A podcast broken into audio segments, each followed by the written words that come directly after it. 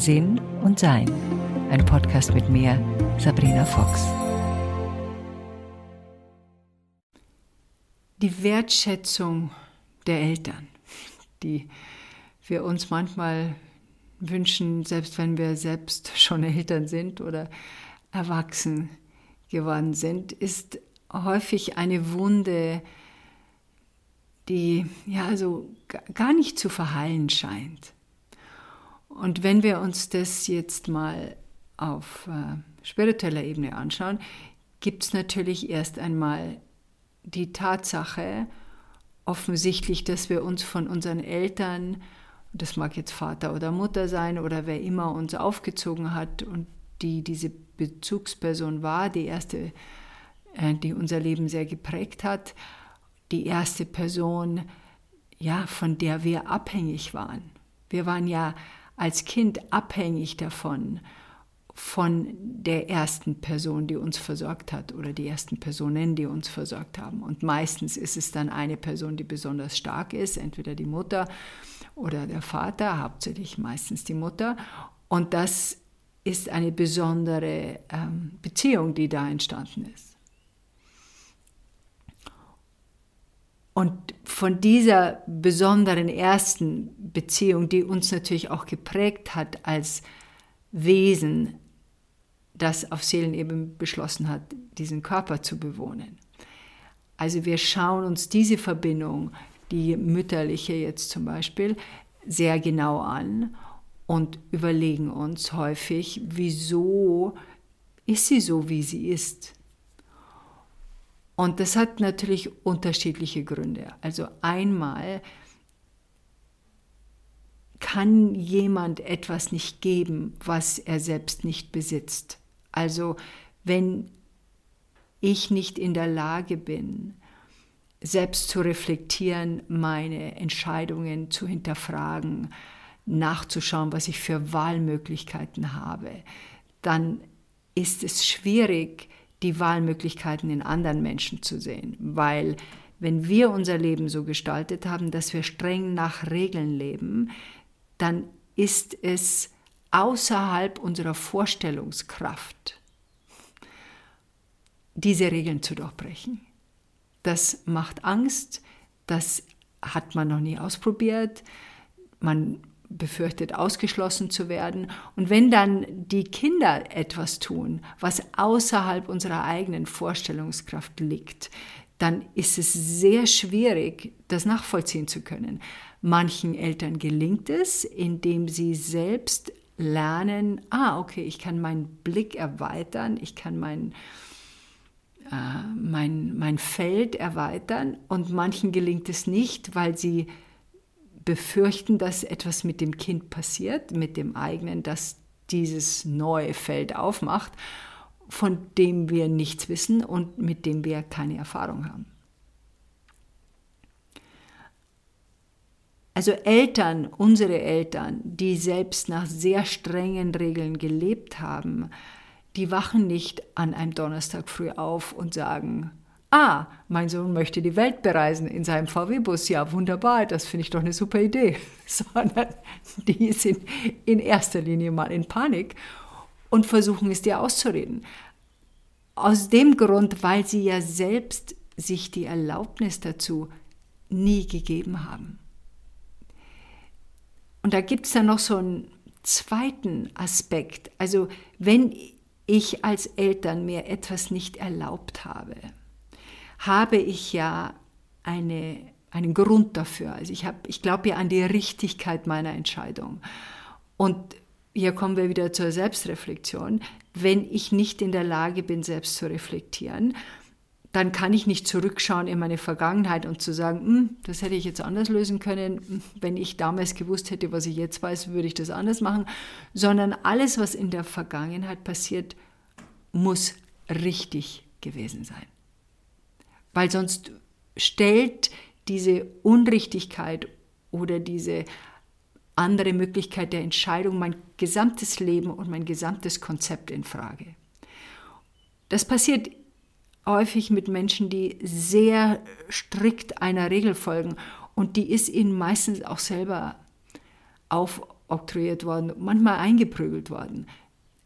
Manchmal wurden alle Versuche aus diesem strikten Korsett auszubrechen brutal ähm, ja, zurückgeschnitten. Also dieses, dieses Verstehen und Verständnis der eigenen Eltern, zu was sie überhaupt in der Lage sind. Und das ist jetzt kein Judgment. Also Judgment ist ja eine Bewertung, eine Beurteilung, eine Verurteilung würde ja bedeuten, dass ich sage, ja, die sind blöd, die haben das halt nicht kapiert. Sondern ich muss erkennen, dass ich zu einer Katze zum Beispiel mich nicht da vorstellen kann und sagen kann, und jetzt bell mal. Die bellt einfach nicht. Das ist eine Katze. Das ist eine, eine bestimmte, ein bestimmtes System, in dem diese Katze, dieses Wesen aufwächst. Und in diesem System kann sie bestimmte Stellschrauben, sagen wir mal, stellen. Also sie kann lauter miauen, leiser miauen, andere Geräusche von sich geben, aber sie kann nicht bellen. Und manchmal erwarten wir, weil wir bellen können, dass die anderen auch bellen können. Dafür können wir vielleicht nicht miauen. Also wir haben ja auch unsere eigenen Herausforderungen die mit dieser Selbstreflexion einhergehen. Dieses, diese Erkenntnis zum Beispiel, dass meine Mutter andere ähm, Entscheidungen getroffen hat in ihrem Leben als jetzt meine. Ich habe natürlich, und das ist ein großes Geschenk, was mir meine Mutter gemacht hat, aufgrund ihrer Entscheidungen gesehen, was ich nicht entscheiden will. Zum Beispiel eine ihrer Entscheidungen war, das ist natürlich auch noch eine andere Generation, die hatte sehr viel limitiertere Möglichkeiten, sich zu entwickeln als Frau. Und ähm, eine ihrer Entscheidungen war, von einem Mann abhängig zu sein. Und das war sehr früh, ich glaube, ich war acht oder neun, wo ich entschlossen habe, das wird mir mal nicht passieren. Und es ist mir auch nicht passiert, weil ich sehr genau aufgepasst habe, dass mir das nicht passiert. Dass ich immer mein eigenes Geld verdiene, immer meine eigene Selbstständigkeit habe, immer in der Lage bin, ein gemeinsames Zuhause zu verlassen und immer weiß, wohin. Und ich habe auch relativ früh gemerkt, es hat ein bisschen gedauert, das war nach meiner, ich war schon mal verheiratet mit 19 und in meiner ersten Ehe habe ich mich komplett auf die Freundschaften von meinem ersten Mann mich eingebunden. Und wie wir uns dann getrennt haben, vier Jahre später, hatte ich keine Freunde mehr, weil sie alle auf, bei seiner Seite waren, weil das so eine Fußball so eine Fußballgemeinschaft war, die so am Wochenende gemeinsam Fußball gespielt haben. Und da habe ich gemerkt, okay, das mache ich auch nicht nochmal. Ich muss meine Freunde behalten. Manchmal sage ich, ja, Männer kommen und gehen, aber Freundschaften bleiben oder Frauen kommen und gehen, je nachdem. Und das war eine sehr wichtige Entscheidung. Und diese Entscheidung habe ich gelernt, weil ich die Entscheidung meiner Mutter gesehen habe. Also häufig gibt es Geschenke, die wir im Leben unserer Eltern mitbekommen, die wir am Anfang vielleicht wahrnehmen als engstirnig oder klein und dann erst erkennen, was sie uns eigentlich doch mitgegeben haben nämlich ein anderes Beispiel, eine andere Art des Seins, in der wir dann checken können, ist das meine Art des Seins? Will ich das so? Und wenn wir Glück haben und wenn die Eltern, Glück mache ich in Anführungszeichen, und wenn die Eltern bereit sind, auch selbst etwas für ihr, ja, ihre Offenheit zu tun, dann kommen sie auch zum Punkt, wo sie sagen, ah ja, mein Sohn, meine Tochter macht das anders. Ah, das ist ja eine interessante Idee schauen wir mal, wie sie es machen.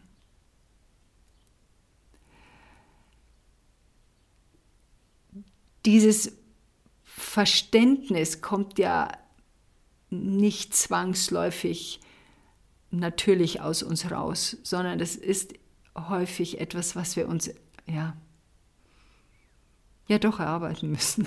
Also es geht um nachzuvollziehen, wieso unsere Eltern so sind, wie sie sind und wieso es eine Nähe manchmal nicht gibt. Also mit meiner Mutter zum Beispiel, die letztes Jahr im Februar verstorben ist. Ich kenne natürlich meine Mutter. Ich, ich kümmere, kümmerte mich um meine Mutter, aber es gab nicht diese Nähe, die ich mir erhofft habe und die ich zum Beispiel zu meiner Tochter oder meinen geschenkten Kindern habe. Das ist ein ganz anderes Niveau an Austausch, weil das Niveau an Austausch, das ich mit meiner Mutter hatte, sehr, sehr selten in eine Tiefe ging, die ich mir gewünscht hätte. Der Grund, warum sie dort nicht hingehen konnte, ist, weil sie nicht weiß, wie das geht. Da ist eine Angst dahinter, die ist, meine Mutter war erzogen worden von einer Kriegsgeneration, war selbst als junges Mädchen, gab es Krieg. Also da gibt es verschiedene ähm, Erfahrungen, die gemacht wurden und die gerade in der Generation mit der Schuld und der Scham und was passiert ist und die Eltern wollten nicht mehr drüber reden. Da ist sehr viel passiert, was eben so einem kleinen Wesen nicht die Möglichkeit gibt, in eine Tiefe zu gehen. Und wenn du das im Laufe deines Lebens nicht gelernt hast, weil es nicht geübt wird, dann taucht es auch im Alter nicht plötzlich auf. Und ich habe es echt versucht oft, zu oft. Äh, wahrscheinlich für meine Mutter etwas nervig, aber ich habe einfach immer wieder den Wunsch gehabt, mehr Tiefe in unsere Beziehung zu bekommen. Und das gelang einen Hauch ab und zu mal, aber es gelang eben nicht wirklich. Nicht so, wie ich das von Freundschaften kenne oder in meiner Familie kenne. Ähm, und es ist manchmal schwer zu verdauen, weil wir Vorstellungen haben, wie das denn sein sollte. So hätte ich es denn gerne. Also wir legen uns ja mit der Realität an. Realität ist, ich habe kein enges Verhältnis zu meiner Mutter. Ich sollte aber ein enges Verhältnis haben. Mei, das haben wir halt nicht. Also das ist halt nicht da. Wenn, sowas kann ich mir nicht hervorzaubern, sowas kann ich mir nicht hervorbasteln. Da gehören zwei Leute dazu. Und wenn es nicht zusammenpasst, dann passt es nicht zusammen, selbst wenn wir miteinander verwandt sind. Aber es geht um den gegenseitigen Respekt, den man sich entgegenbringen kann. Und das Verständnis, dass eben Katzen miauen, die bellen nicht. Was dann natürlich auch passiert, ist, dass wir manchmal die Wertschätzung vermissen für unsere Leistung oder für das, was wir tun, oder dass wir nicht gesehen werden für das, was wir wirklich sind, sondern äh, ja, da gibt es so Sätze vielleicht, die uns dann ins Mark treffen, weil wir das Gefühl haben, die hören uns überhaupt nicht zu oder sie wissen nicht, wer ich bin. Und da können wir uns jetzt unser ganzes Leben damit auseinandersetzen. Ich kenne die Geschichte von einem Mann, der eine sehr kühle Mutter hatte und sich gewünscht hätte, mehr Nähe mit ihr zu haben. Und wann immer sie nach ihrem Sohn gerufen hat, ist er sofort gekommen. Und ähm, am Ende ihres Lebens saß er neben seinem Bett und hat sie gestreichelt und hat ihr gesagt, dass ähm, er versteht, dass das manchmal für sie nicht einfach war und dass er sie liebt und dass er ja traurig ist und wie sehr er sie liebt. Und das wiederholte er nochmal und sie war schon so halb aus diesem Leben draußen und sie drehte sich dann um zu ihm und sagte, das sagtest du schon. Und es ist erschütternd, sowas zu hören. Aber es war nicht ungewöhnlich für sie. Häufig sind wir erschüttert, weil wir in unserem Wunschvorstellungstraum uns eine andere Reaktion herbeisehnen. Die kommt aber nicht, weil die Person reagiert so, wie sie reagiert. Wie ich mein Buch geschrieben habe, äh, wenn wir uns trennen, lernen wir uns kennen. Ähm, Da habe ich häufig mit Leuten drüber gesprochen, über Beziehungen natürlich und Beziehungsende. Und wenn jetzt eine Frau oder ein Mann in der Trennung sich schmerzhaft verhält, stelle ich meistens nur eine einzige Frage. Bist du davon überrascht? Und nach einem kurzen Nachdenken, meistens ist es nur kurz, sagen sie, nee, eigentlich nicht. Es ist kongruent mit dem, wie er sich bisher verhalten hat oder wie sie sich bisher verhalten hat. Das ist nur eine Fortsetzung dessen. Es ist nicht eine Überraschung. Da wird nicht plötzlich jemand, der großzügig ist und, und hilfsbereit, der wird nicht plötzlich ein, ein kleinlich und ähm, ja, das wird er nicht plötzlich. Das war er dann entweder schon und dann zeigt sich besonders und dann können wir auch sehen, wie wir wirklich sind. Also dieses von den Eltern, diese Wunschvorstellung, wie sie uns sehen sollen und immer wieder hinzugehen und zu hoffen, dass sie uns endlich so sehen, ist ja ist ein Märchen. Das passiert nicht. Das ist eine, eine Story, die wir uns erzählen. Die Katze müsste doch jetzt bellen. Das wird sie nicht tun. Die Chancen sind ziemlich gering. Was es allerdings braucht und was uns das zeigt, ist, wie sehr wir uns nach Bestätigung von außen sehnen. Und wenn wir Freundschaften haben oder in einer Familie uns selbst eine gestaltet haben, die mir diese Wertschätzung geben kann, dann ist es schön. Manchmal kann ich auch sagen, ich bräuchte jetzt ein bisschen Wertschätzung. Könnt ihr mir bitte sagen, was alles toll an mir ist? Das geht nämlich auch, statt dass man grumpelig äh, darauf wartet, dass jemand was sagt.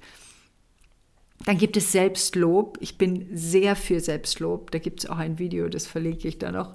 Ähm, Selbstlob ist großartig, weil ich weiß genau, für was ich gelobt werden will. Ich weiß genau, wie lange ich gelobt werden will. Ich weiß auch genau, mit welchen Worten ich gelobt werden will. Also wenn du dich selber lobst, bist du ziemlich gut dabei. Und äh, es erlöst alle anderen davon, dir genau das zu sagen, was du hören willst, weil das kriegt man einfach nicht genau das, was man hören will. Und dieser Wunsch nach Wertschätzung der Eltern zeigt uns eigentlich und deutet noch auf einen Punkt hin, den wir vielleicht bisher unterschätzt haben. Und es geht um unsere eigene Wertschätzung. Kann ich wertschätzen, was ich gemacht habe, was ich erreicht habe, wo ich wieder aufgestanden bin, wo ich gemerkt habe, ah, das muss ich korrigieren, hm, nee, das will ich jetzt anders haben. Kann ich meinen Mut immer wieder von vorne anzufangen bewundern? Kann ich stolz auf mich selbst sein, wie ich das versuche und mache und mit wie viel ja, Kraft, Schmerz, Übung ich da aus bestimmten Löchern mich immer wieder rausgeholt habe. Und das ist es, was uns mehr hilft als alle Wertschätzung von außen. Wenn ich innerhalb meines Seins mich selbst nicht wertschätze, kommt es auch nicht von außen weil ich energetisch habe ich quasi ein Schild vor meiner Stirn. Dieses Schild sagt so etwas ähnliches wie, sag mir, dass ich toll bin, weil ich glaub's nicht. Sag mir, dass ich nett bin, weil ich glaub's nicht. Sag mir, dass ich etwas wert bin, weil ich glaub's nicht. Und manche Menschen sehen das und können das geben aber, und das ist die große Herausforderung, wir glauben es trotzdem nicht. Wir glauben dann, das ist, das sagt man nur aus Mitleid oder sind die denn blind, sehen die denn nicht, dass ich das eigentlich gar nicht kann. Also das hilft auch nichts, wenn wir es bekommen, weil wir es nicht glauben. Man kann natürlich auch noch solange die Eltern am Leben sind, und das äh, finde ich eine sehr praktische Sache, auch sagen, was man braucht und nicht hoffen, dass sie automatisch verstehen, was sie brauchen, sondern man kann solche Gespräche führen, indem man sagt, du pass auf, Mama, ich merke, ich wünsche mir so von dir, dass du zu mir sagst, wie ich mein Leben gestalte. Das findest du gut oder das gefällt, da gefällt dir irgendein Aspekt davon oder das, was ich mache, findest du toll. Und das höre ich immer nicht. Und ich würde so gerne mal von dir hören. Und dann wirst du, und wenn du aufmerksam sein kannst in diesem Moment, wo du das sagst, und schau in das Gesicht von deinem Gegenüber, dann wirst du sehen, ob sie in der Lage ist oder er in der Lage ist, wenn es der Vater ist, das überhaupt aufzunehmen. Weil wenn sie so Sachen sagen wie, das weißt du doch, dann bedeutet es, sie waren, sind nicht in der Lage, das auszudrücken. Sie haben es nie gelernt, das auszudrücken. Sie, also mein Vater hat mir das mal gesagt, wie ich das erste Mal geheiratet habe, wo ich mich beschwert habe am nächsten Tag nach der Hochzeit, da hat er den Brautwalzer mit mir nicht tanzen wollen. Also er hat den Kopf geschüttelt, wie ich kam, um ihn aufzufordern und das hat mich sehr verletzt. Und da kam ich am nächsten Tag zu ihm und habe ihm gesagt, wie ja, traurig ich darüber war, dass das so vor allen Leuten ich so abgewiesen wurde und er später mit meiner besten Freundin tanzte. Ähm, und dann sagte er irgendwie sowas, ja, du weißt doch, ich kann sowas nicht. Okay, es bedeutet, da, da ist keine Selbstreflexion, da ist kein, kein Wille dahinter, nochmal nachzuschauen oder zu sagen, du, sorry, ich habe mich gestern einfach blöd verhalten, ich war einfach überfordert, ich fand, du heiratest zu jung oder du hättest den Mann nicht heiraten sollen oder was immer. Aber das kommt er nicht. Und zu sehen, was dann von deiner Mutter oder deinem Vater kommt, wenn du oder deinem Partner kommt, wenn du die Wertschätzung da vermisst, die Wertschätzung von Teenagern ist vielleicht ein bisschen schwieriger zu kriegen. Warte noch ein paar Jahre. Aber dann zu schauen, was, was kommt da. Und vielleicht sagen sie, ja, so ein grummeliges, ja, du machst es schon okay. Mehr gibt es nicht. Das ist das höchste der Gefühle. Mehr kann nicht sein. Und bei uns gibt es ja auch immer noch diese eigenen Wachstumsprozesse. Ich erinnere mich mal, wie ich noch Workshops gegeben, Vorträge gehalten habe. Da war ich mal ähm, in Hamburg und da gab es Fragen aus dem Publikum. Und jemand ganz oben auf der Balustrade rief also runter, das, was er denn machen soll mit seinen Eltern, die haben so viele Vorurteile. Er sei schwul und er könnte ihnen das nicht sagen. Und das war eine große Distanz, war ein großer Saal. Und dann sagte ich, ah, du hast Vorurteile. Und sagte er, na, na, na, na, meine Eltern haben Vorurteile. Ich kann mit meinen Eltern darüber nicht sprechen. Sie haben Vorurteile gegen Schwule. Dann sage ich, ja, das habe ich schon verstanden, aber du hast auch Vorurteile gegen deine Eltern. Ich habe ihn dann gefragt, wie alt er ist, und ich glaube, der war so um die 30. Dann sage ich, okay, also, Du lügst seit, was weiß ich, 10, 15 Jahren deine Eltern an über deine sexuelle Orientierung und erwartest dann, wenn du ihnen 15 Jahre später gestehst, dass du sie 15 Jahre lang angelogen hast, dass sie von heute auf morgen plötzlich sagen, ja klar, wunderbar, super, ich bin froh, dass du schwul bist. Das ist eher unwahrscheinlich. Also du musst ihnen erstmal Zeit geben zu verdauen, dass du sie 15 Jahre lang angelogen hast und dann musst du ihnen Zeit geben zu verdauen, okay, wie komme ich jetzt damit zurecht, weil das konnten sie ja bisher erfolgreich verdrängen. Und dann musst du ihnen ein bisschen Zeit geben, um deinen neuen Partner oder deinen alten, alten Partner, je nachdem wie lange ihr zusammen seid, kennenzulernen. Also das, das dauert ein bisschen. Und dann weiß ich noch, dass Stille im Saal war und er dann irgendwo von oben meinte, ich muss jetzt erstmal verdauen, dass ich nicht der Gute bin. und das hat er mit so einer Trockenheit gesagt und wir haben alle gelacht, weil wir haben völlig verstanden, was er meint. Er dachte nur, die Eltern haben Vorurteile. Und er erkannte, dass auch er ein Vorurteil hat, nämlich das Vorurteil, dass seine Eltern nicht in der Lage sein werden, mit dieser anderen Situation umgehen zu können nach einer Weile. Ja. Wertschätzung von anderen, Wertschätzung von uns. Was ist möglich, was ist nicht möglich? Und wo kommen wir zu einem Punkt, wo wir einfach sagen müssen, das ist so, wie es ist. Und wenn ich wertgeschätzt werden will, fange ich bei mir selber an und bei den Menschen, die in meiner Umgebung sind. Und ich kann auch fragen. Gibt es so eine schöne Übung in einem meiner Kurse, wo man seine Umgebung fragt, was schätzt ihr denn an mir? Und dann, wenn man noch einen Schritt weitergehen will, kann man auch noch die zweite Frage stellen. Und wo glaubt ihr, könnte ich ein bisschen mehr Aufmerksamkeit hinlegen? Und wenn man in der Lage ist, das einfach anzunehmen, ohne Kommentare, ohne, aber ich mache das schon, aber ich habe das schon, aber ich möchte doch, aber wie meinst, sondern nur anzuhören. Und vielleicht mal nachfragen, das verstehe ich nicht ganz, erklär mir das nochmal, kannst du mir ein Beispiel geben?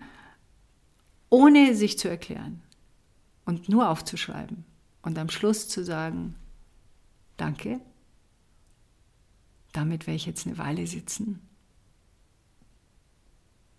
und es verdauen. Ich danke dir. Das könnte man ja mal machen an so einem Wochenende, das jetzt vielleicht kommt.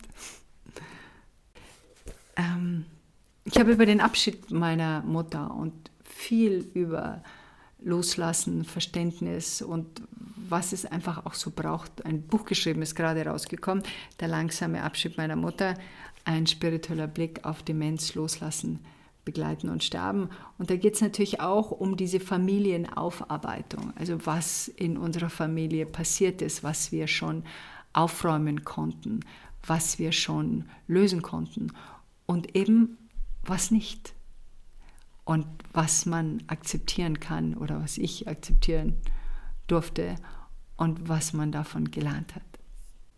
Enjoy life.